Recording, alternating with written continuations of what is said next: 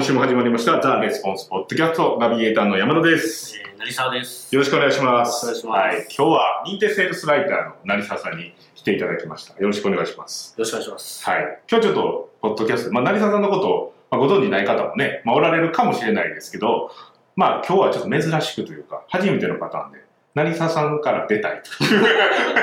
うのがご連絡をいただいたんで、じゃあやりましょうかと。はい前も、まあ、前も出ていただいてるんでね。で、まあ結構ね、ここに出ていただいて、なんかちょっとお伝えしたい内容があるということで、まあ告知じゃなくて、そうですね。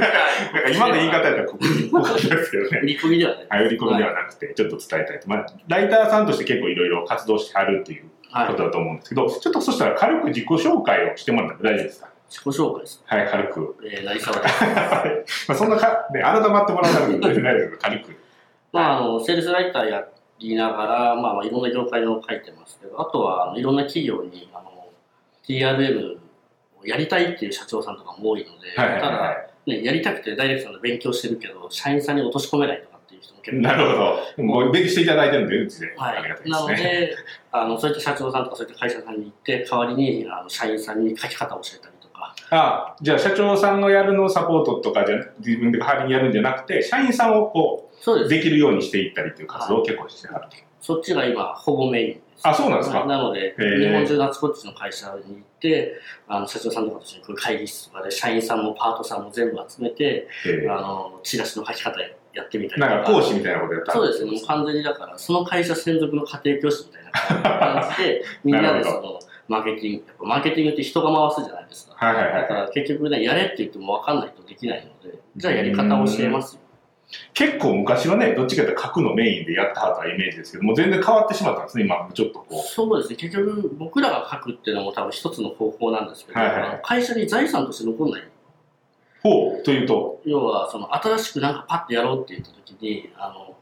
どうしても外部に頼むとスピードが落ちたりとか、細かいテストを何回も何回も外注費払うのって手間じゃないですか。なるほど。まあ、成沢さんが抜けたら、もうでき、止まってまうみたいなことですね。なので、それは会社として、僕個人としては良くないなって思ってたので、だったら、あの会社でそれができる方がいいですよね。だから、時間はかかるけど、1年とかかけてちゃんと育てて、社内にそういう体制を整えましょうよっていうのが、メイン活動今メイン活動。ねこの話を聞いていってもね、なかなかこう、うわーっと広がりそうですけど、うん今日はちょっことれ出ていただいたから、やっていきましょうか。なんかでも、ちょっとお伝えしていただけることがあるというこということなんですけど、ちょっともう、じゃあ聞いていきましょう。じ実際何ですか今日はざっくりした聞き方ですけど。はい。単純に最近のあの特にスマホが絡んだ場合のあの、はい通販とかのあのランディングページが昔と同じだと売れなくなってきてるほっていうちょっとねあの急に売れなくなってくる感じですか？この、なんですか、まあ、反応が良かったページでも、こうゴーンと下がってくるみたいな感じですと今から例えば23年前だったらい。反応が出たであろう、ははははは。ページを今出しても全然反応があの出なくなってきたってえ感じです、ー、ざっくりどれぐらいですか？反応っていうの。例えば売り上げでいくと何分の1ぐらいになるような感じとか。例えばお客さん1人当たり5000円で5000円広告費かけたら1件お客さん買ってくれたとかっていうのが、まあ、倍になってるかとかちょっとわからないんですけど。パーセンテージで言うと多分桁が1個下がるぐらい。まず10倍っていうことですか？10分の1とか。10分の1ぐらいしか新規獲得できなくなってると。それがかなりやばいです。結構新規のお客さんであのなんですかビジネスを構築してある人からしたら売上シンプルに10分の1になるってことですよね。そうです。なので、結局、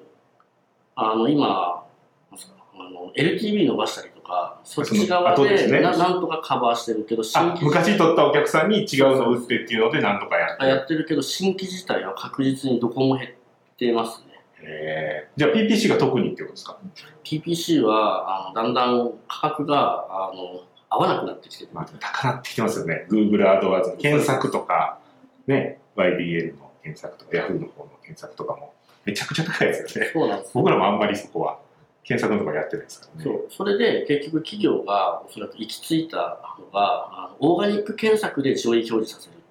ほう。っていうことは SEO ってことですか？そうです。な SEO やってるんですね。結構多くのところはで大体もう単純なのは SEO を上げるためにやってるのがあのコンテンツ記事って言われるものとか、はい。わかりますか？ブログ記事とかまあ、あの昔からよくあるやり方やったらなんかこう、ね、そうですブログいっぱい書いてでまあ、ロングテールじゃないですけど、はいちょっとずつ拾ってっていう。で、合計にしたらまあまあ結構、まあ、何年も記事書いたら、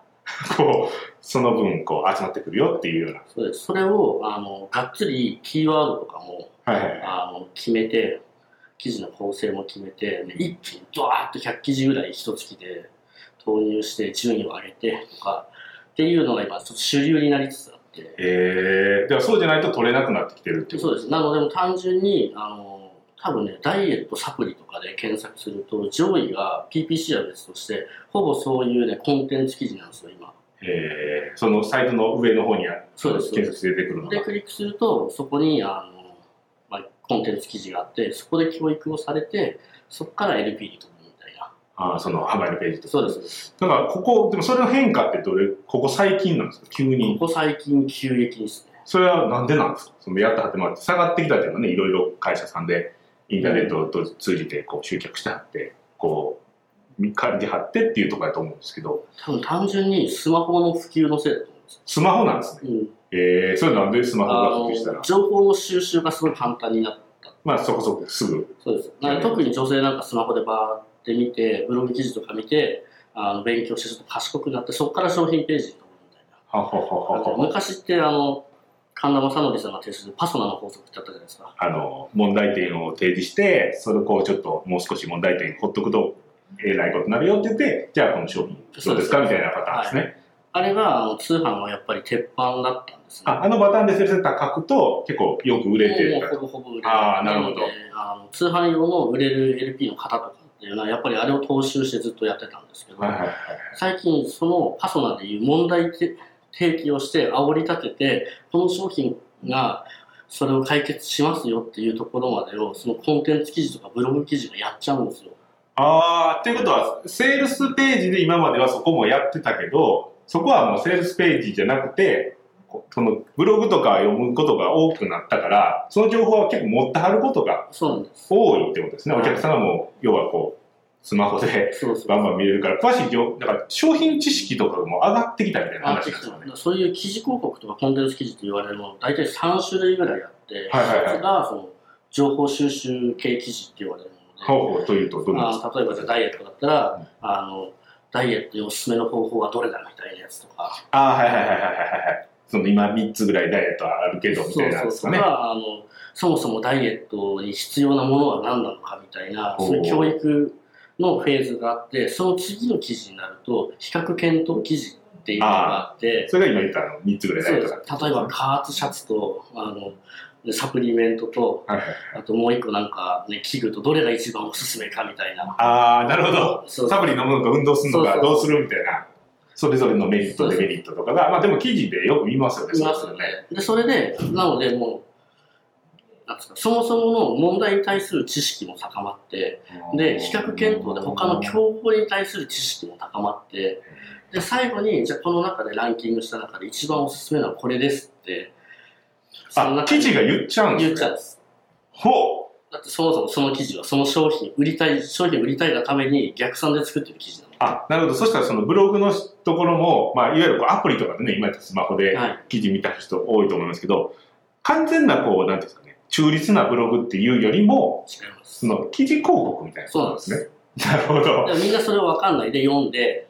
だんだんはいあのニュースがこうある中に1個だけこう入ってたりしますよね。そうですそうですでその後にじゃあおすすめのはこちらみたいな気になる効果はみたいな感じでクリックすると PR 記事っていうのに飛んでこれがあのちょっと前でセールスレターに限りなく近くてああ、なるほど。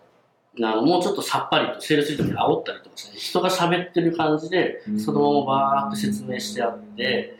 でもうなんだったらあのもう商品のあの特性とかベネフィットとかも全部書いてあって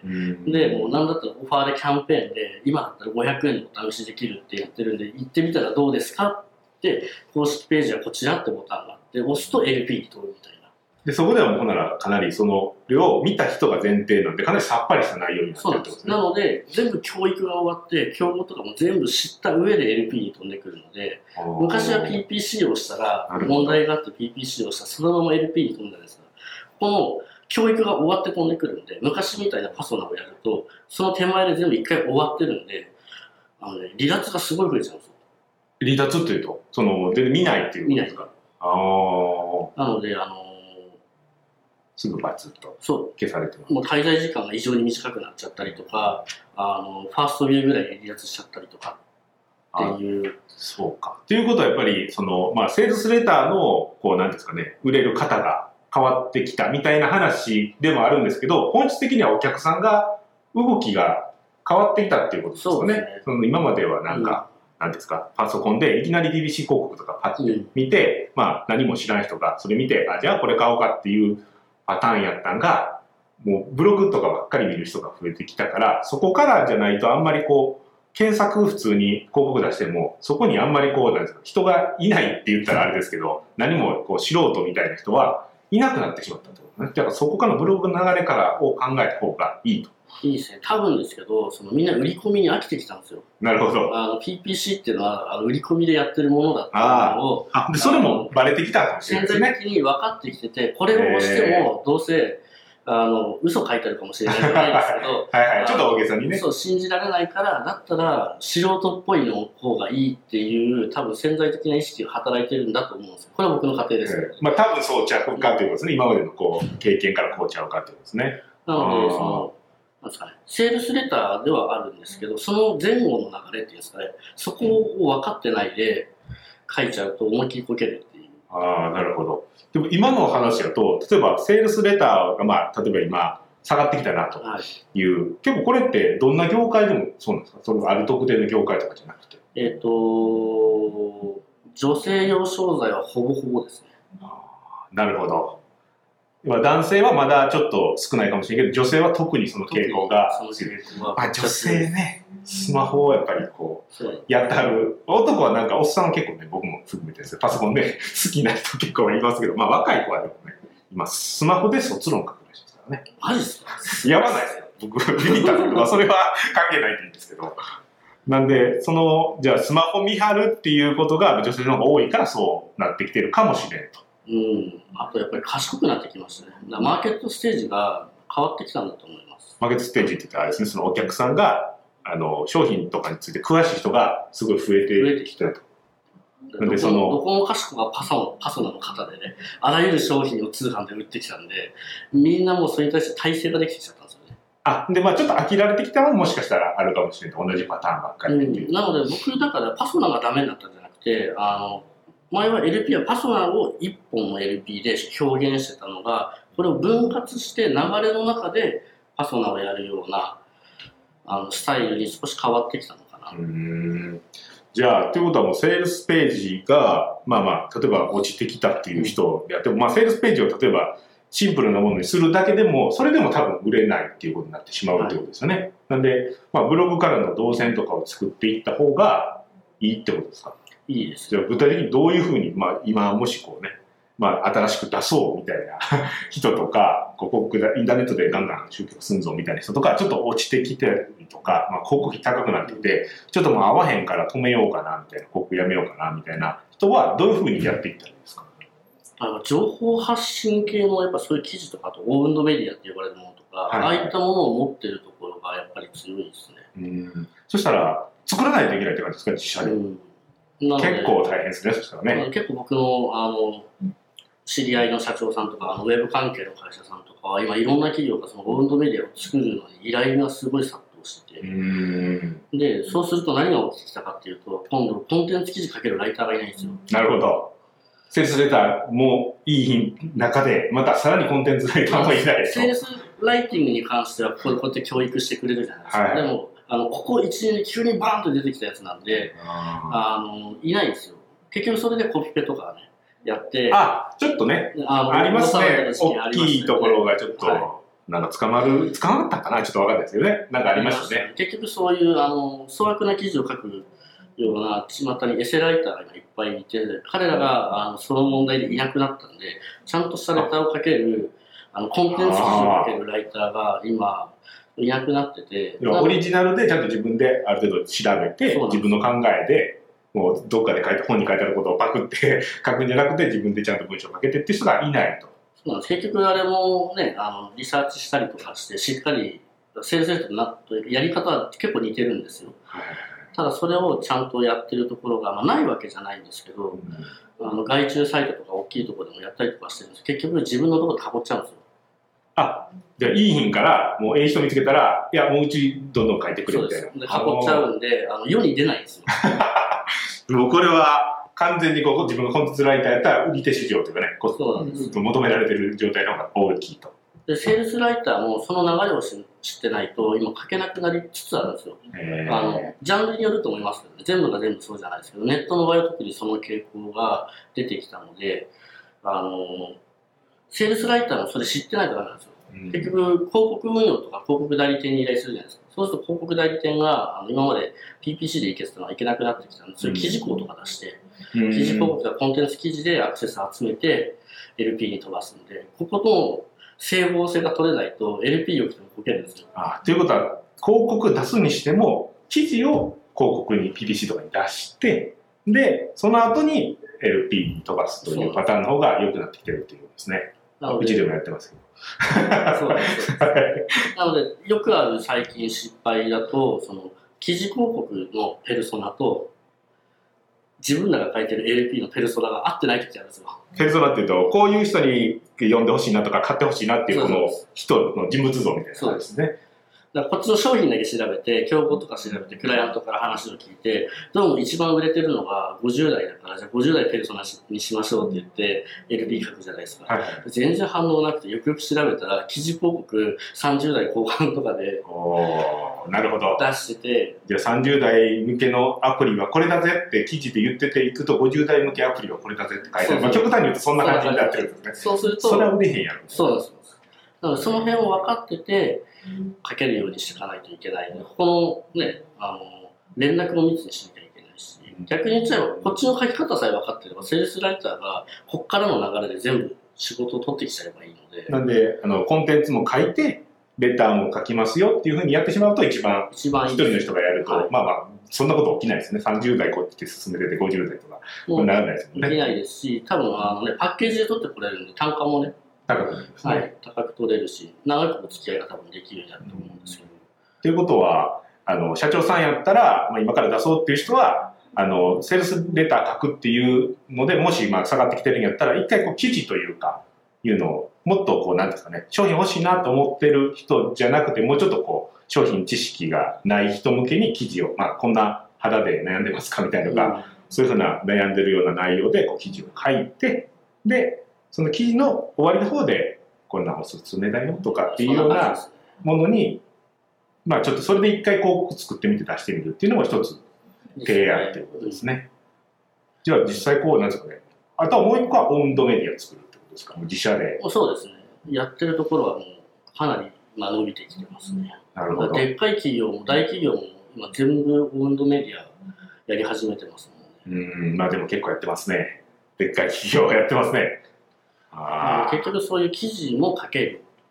で、あの、LP とか販売ページも書けるっていう人が多分今一番重宝されてます。ということは、ライターさんやったら、もうコンテンツも書いて、まあ、セールスライティングの勉強で、これ聞いていただいてる方って、ライターさん多分セールスライターさんやと思うんですけど、コンテンツの記事どうやって書いたらいいか。まあ、結僕が書いてて思うのは、あの、あれですね、セールスライティングのスキルむちゃむちゃそれに使えるので。で、まあ、もしね、リストブランディングとかうん来ていただいたら、まあ、それもう少しね、詳しく、そのメルマガの書き方、僕らも伝えてるんで、それ風なのをやって、両方できるようになったら一番強いっていう感じですね。なので僕のクライアントからそのウェブ関係のオウンドメディアとかそういう記事やってる会社さんからライターをいっぱい紹介してくれって言われてでもいなないるほど。のっていうでことは、あの、自信がある人は成沢さんに連絡を取れば、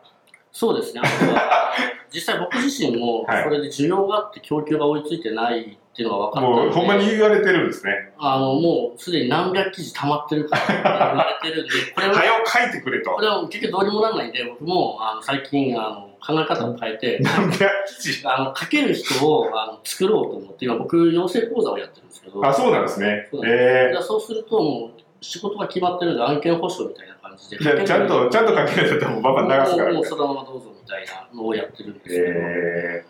だからそうすると多分セールスライターとそれら、ね、ライターの裾野が広がるっていうかー、そうですね。まあでも、ね、コンテンツライターって言ったら違うように聞こえるかもしれないですけど、根っこ一緒です。たただの、ね、セールスプロセスの一つ。そうなんです。あの、ね多分時代が変わってネットができ発達したことによっで、て、スマホがね、出てきて、ことによって、あの、やる流れが変わったんで。お客さんが、なんていうんですかね、よく買う行動パターンというかね、そうです。今までは検索ポンって落ちててもすぐ買ってたのが、まあ、電車の中とかで記事読んでて、だいぶ詳しくなって、あ、なんかおすすめでも買おうか、みたいな、そういうふうなパターンが増えてきてるからという。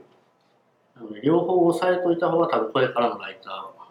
ーはいいんじゃないかなっなるほど。ていう話です。そうですね。まあ、セスライティングの、あの、ライターの方からたまに聞くんですけど、仕事ないんですよ、みたいな話を一方の人から聞いて、誰かセールスライター、セールスライターの人からですよ、もう受けきれないんです、いいセールスライターいないんですか？っていう、このね、なんですか、異次元みたいなね、全然違うこと言ってある人がいるんで、それ、でもコンテンツライターの人もこうなってるかもしれないですね。その、なあの大幅になってで、できてる、その、できるんやけど、こう、どこで仕事をこう、そういうふうになってるのかがわからんみたいな。これね、またあのコンテンツライターが増えない理由の一つに、はい報酬が安すぎるんですよ。ああ、でも、ああ、そうですね。でもそこやったら、でもそれやったら結構なってもきついんじゃないですか。そうですね。外注サイトとか見ると、あのね、一文字0.15円ぐらいなんですよ。ありますね、そういうのも。そうなんです。で、それはでもその単価なんですか？僕はクライアントとちゃんとお話をしてるので、あそれの10倍は出しますけど。なるほど。はいじゃあ、ちゃんとそこは、あの、いわゆるこう、なんですか、その、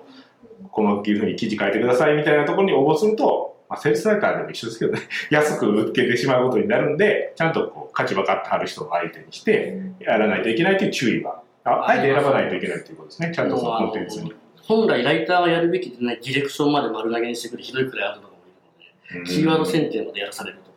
で、それで、そこは別にタダで、その文字数っていうところですね。なので、そうなってくると食えなくなってくるので、3000文字書いて300円みたいな。なかなかきついですね。きついじゃないですか。そ3000文字書いて300円やったら多分コンビニでアルバイトした方が高いんじゃないよっぽどいいまあがすごい人やったらいるかもしれないですけどねなのであの、結局クライアントもリスク取りたくないんですよ。変な記事書いて載せられなかったあっていう問題もあって値段が上がらないんで、だから逆にちゃんと教育して、あの試験受けて合格したやつだけをクライアントに紹介すれば10倍でも払うって言ってくれたんで、それで僕今それをやってるんですけど。あなるほどじゃあそっちが本当にこうトレンドというか一つのスマホの普及のまあせいって言ったら普及してきたことによってそれになってきた。うん。これからもっとなっていくと思います。特に男性の消費も最近その傾向がすごい増えてきたので、んなるほど。まあうちでもねそれは結構長い間そのコンテンツ記事からうん。セールスセーターに行くっていうのは結構長い間あの割と広告としても出せてるので、まあ、割とヒットしてるので、まあまあうちでもその傾向は、まあレスポンスはね男の人が多いんですけどですそれでもそうなんで、まあ、結構だからこんあの広告を今もし出している方がいれば、まあ、広告、まあ、調子良かったらまあそのままでもいいかもしれないですけど、まあ、調子良かったとしても、まあ、特に調子悪い場合はそのコンテンツの方を、まあ、一回広告に出してみるかと。うんで、そこからこう、LP に、シンプルな LP に、販売ページにつなげるというのを一回試してもらうのがいいんじゃないかと。うん、特に競合が多い商品の場合はそうですね。あなるほど、なるほど。でそれもスマホっていうことであれば、スマホに対応したページをちゃんとまあ、それは必須ですね。っていうことですよね。そこをちゃんと、っていうことでやらないといけない。でスマホでピッて購入するような価格帯の商品にあ関してはもう絶対必須ですよね。ーあー。じゃあ、初回とかで安くしてはるとかいうのがあるんやったら、もう、ワン、ワンボタンでパチって、すぐ、買え、ある、購入ボタンどこにあるかなとかならへんように、にしないといけないと。なで、スマホ対応のページで出してみるというところですね。で、あの、